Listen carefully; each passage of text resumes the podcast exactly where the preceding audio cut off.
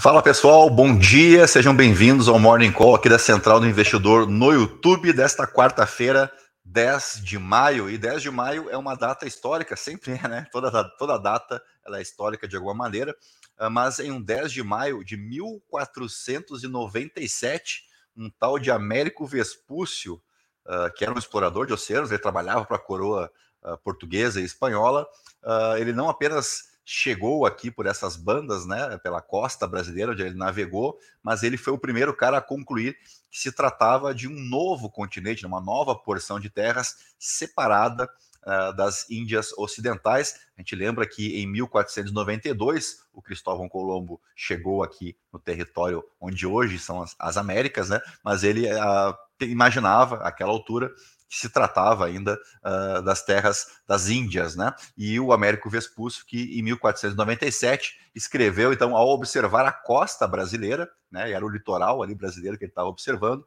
ele descreveu aquilo como novo mundo e na carta ele solicitou que aquele, aquele pedaço de terra fosse conhecido como América, né? Em, em relação clara ao seu nome Américo, uh, um cara assim muito uh, humilde, por sinal, né? Não se imaginava que seria um, um, continente inteiro, né? Mas aí acabou sendo batizado aí, o continente como América, em homenagem, então, ao Américo Vespúcio, tá bom? Um bom dia para o José Martins e para o Flávio, sejam bem-vindos. E não esqueçam né, de deixar o like para a gente aí, se inscrever no canal, ativar o sininho com as notificações. Queria agradecer de antemão. Ontem nós tivemos o nosso Morning Call como episódio mais visto aqui dos últimos uh, vídeos que a gente subiu, né? Então, agradecer. Imagino que alguém tenha compartilhado o vídeo de ontem em algum canal, em algum grupo. Isso nos ajudou bastante. Então, se você fez isso ontem, muito obrigado, né? Porque assim você ajuda a gente a chegar a cada vez mais pessoas. A nossa meta aqui é chegar nos mil inscritos ainda no ano de 2023. Então, conto com a tua ajuda, tá? Vamos lá para nossa luta diária. Deixa eu abrir para vocês aqui. Uh, a home da Bloomberg. Bom dia para o Claudinei. Seja bem-vindo também, Claudinei. Bom, a gente tem, deixa eu só passar aqui os fechamentos asiáticos, tá? Foi uma quarta-feira de uh, fechamentos negativos em toda a Ásia, sem exceções, nem o Japão escapou hoje, tá? Os futuros em Wall Street também operam no negativo e na Europa, os recém-abertos mercados por lá, todos eles, né, os, os, principais, pelo menos se pegar Reino Unido, Alemanha, França, Itália, todos também no negativo. O petróleo opera em baixa, o Brent, que é a referência aqui para Petrobras, cai 1,29%, está nos 76 dólares e 44 centavos o barril, uh, e o minério de ferro vai uma leve alta, o minério negociado na bolsa de Dalian, tá? Ele teve uma alta aí de 0,28%. E o Bitcoin recua 0,25%, usando os dados da Infomoney, tá? O que, que a gente tem observado nessa abertura aqui uh, europeia e fechamento asiático é um certo compasso de espera por conta de dois assuntos que a gente vai abordar a partir de agora. O primeiro deles é esse, que eu já venho trazendo para vocês há alguns meses. Biden e McCarthy prometem mais negociações sobre limite da dívida à medida que a inadimplência dos Estados Unidos se aproxima. Uh, deixa eu só voltar um pouquinho para mim aqui, para a gente explicar melhor essa história, né?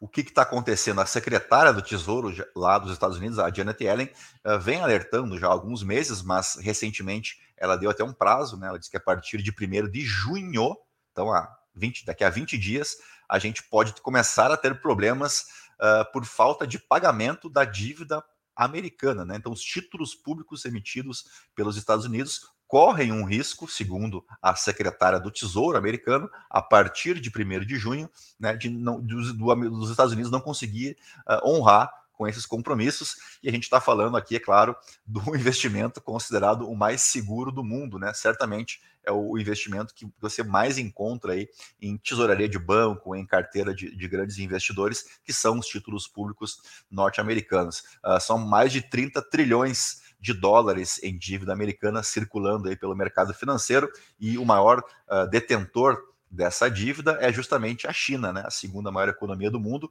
Uh, então, uh, a gente imagina que não, não, não há uma opção, né? Ou resolve a situação ou resolve, né? Não tem outra maneira uh, de você pensar nesse assunto sem que uh, o Congresso dê um jeito de aumentar essa dívida, empurrar ela com a barriga mais para o final do ano, quem sabe para o final do ano que vem, porque daí já teremos definidas as eleições. O que é a verdade é que a gente está num impasse bem importante. Uh, um bom dia para o Fernando. Deixa eu voltar então aqui para Bloomberg para a gente começar a entender o que está acontecendo. Né? O Joe Biden começou a se reunir com congressistas uh, a partir de ontem, né? Uh, mas até agora o, o, governo com um tom mais otimista, claro, né? De que vai conseguir chegar ao impasse.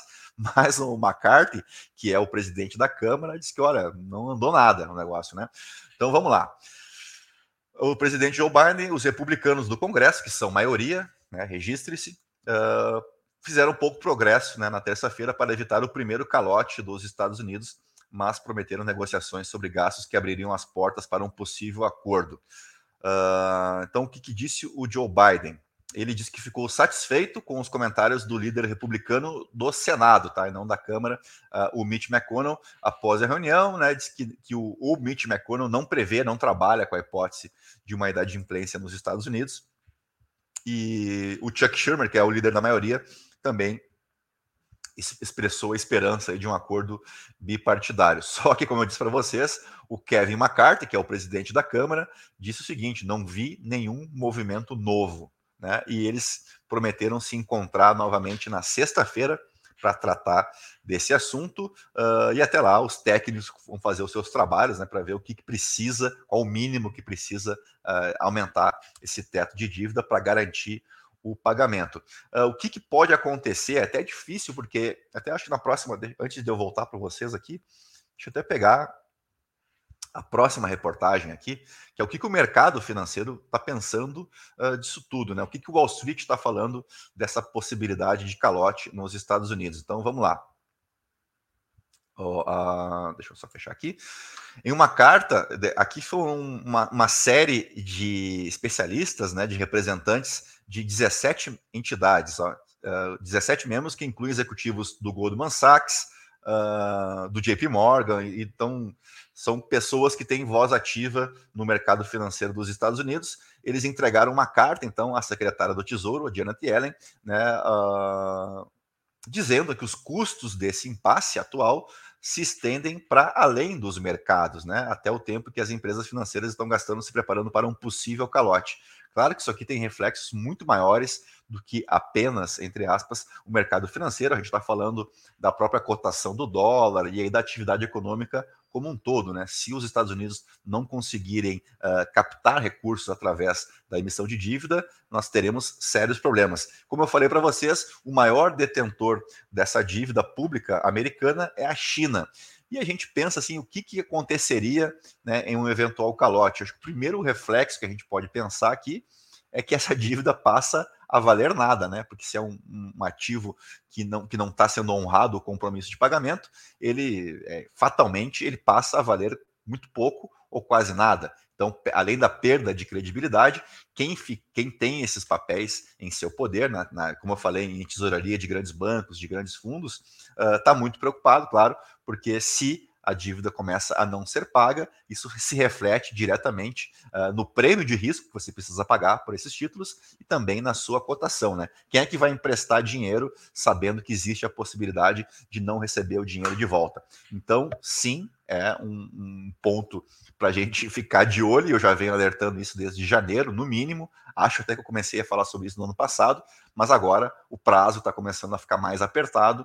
Mas, como eu disse para vocês, não vejo uma outra maneira de que isso uh, acabe não se resolvendo, porque não, não me parece que exista uma outra opção. Né?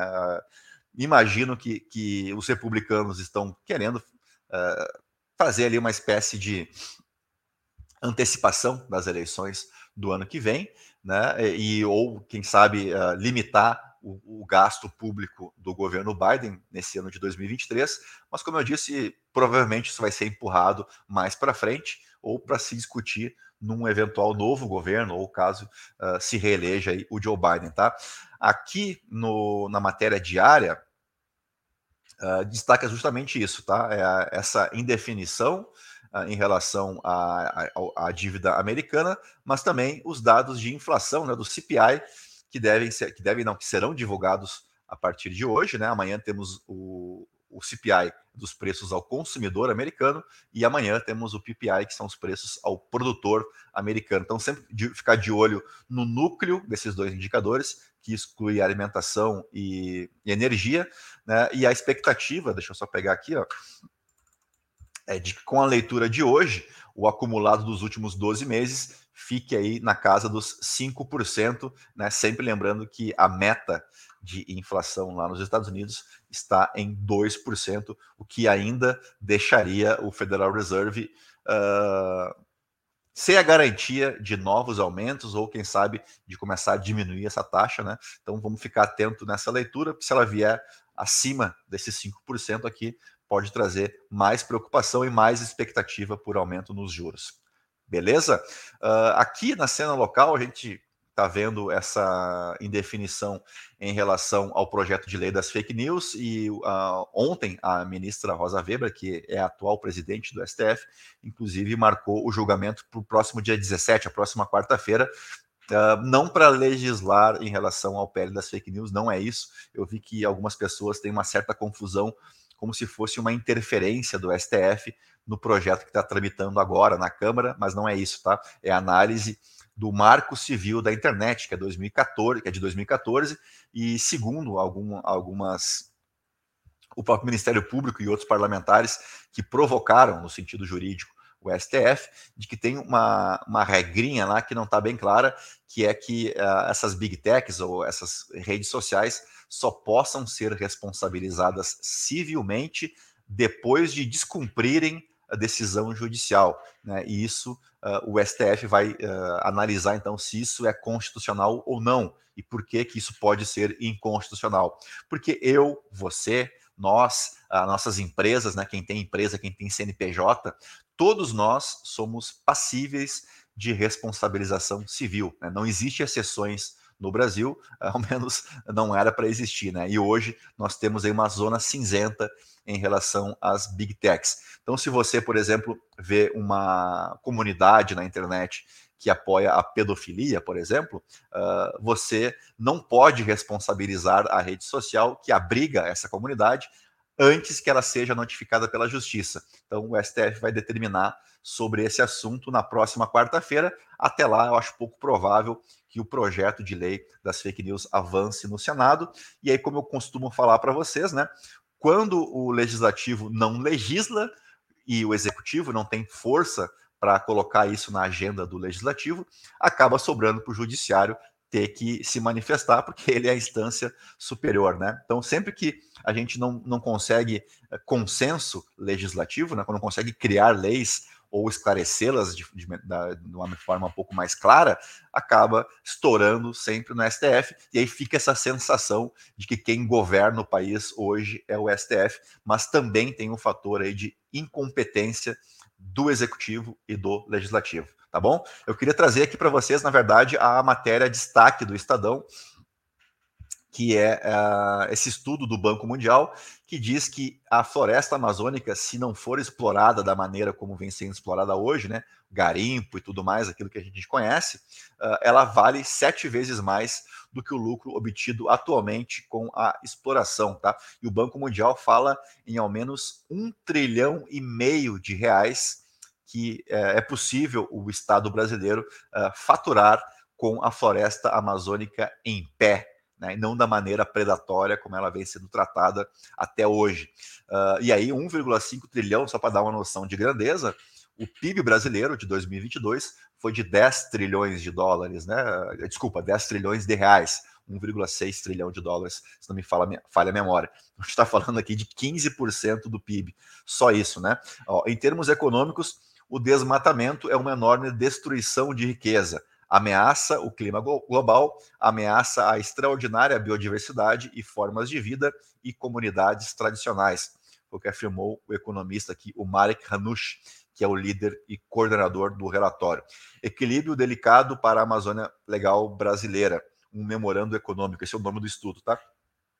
Chegamos a um mínimo estimado, é um mínimo de serviços que a Amazônia proporciona, diz ele aí sobre a cifra de 317 bi de dólares, que corresponde então ao um trilhão e meio de reais. Uh, acho que não precisa ser nenhum gênio da raça para chegar nessa conclusão, né? Com todo respeito ao trabalho aí do Marek Hanush, mas me parece muito claro, né, que se a gente conseguir explorar ela de maneira sustentável, a gente consegue tirar recursos ali, não apenas recursos naturais, minerais, como recursos financeiros também, e é bom para o país, né, porque nos coloca com um PIB cada vez maior e numa posição cada vez maior de relevância também uh, entre as outras países do mundo. A gente lembra que o PIB brasileiro hoje não chega nem ao, ao, ao, décimo lugar, né? A última posição nossa é o décimo segundo lugar aí no ranking das maiores economias do mundo. Dito isso, turma, podemos fechar o nosso Morning Call desta quarta-feira, uh, ah, 10 uh, de maio. São 6 horas e 47 minutos. Eu acabei esquecendo de fazer menção honrosa aí à rainha do rock brasileiro, né, a Rita Lee, que faleceu ontem aos 75 anos. Então fica aqui o nosso registro pela morte dessa grande figura aí da arte brasileira. Queria desejar para vocês todos um bom dia, uh, bons negócios e lembrar mais uma vez, se você puder aí nos ajudar nessa nossa missão de chegar aos mil inscritos, compartilhando o nosso conteúdo, ou se você não se inscreveu ainda, te inscrevendo no canal, deixando o teu like, comentando, uh, isso nos ajuda bastante tá, a seguir produzindo esse conteúdo. Dito isso, agora sim, um grande abraço para vocês, uma boa quarta-feira e até amanhã. Tchau, tchau.